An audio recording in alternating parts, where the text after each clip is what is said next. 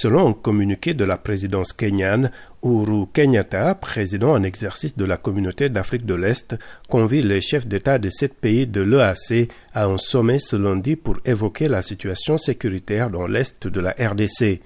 Les habitants de cette région ont longtemps souffert et continuent de payer un prix très élevé en vies humaines et destruction de biens, indique le communiqué. Ce sommet régional intervient alors que les tensions ont redoublé ces dernières semaines entre la RDC et le Rwanda avec la résurgence de la rébellion du M23 accusée d'avoir tué en janvier au moins 26 militaires congolais dans une attaque. Depuis, Kinshasa accuse Kigali de soutenir cette rébellion à prédominance Tutsi, ce que Kigali dément. M. Kenyatta avait appelé mercredi au déploiement d'une force régionale dans l'est de la RDC afin d'y rétablir la paix. Des chefs militaires régionaux se sont retrouvés dimanche afin de mettre au point les préparatifs pour le déploiement de cette force. En fin de semaine, le gouvernement congolais a refusé que le Rwanda participe à cette force régionale sur son sol.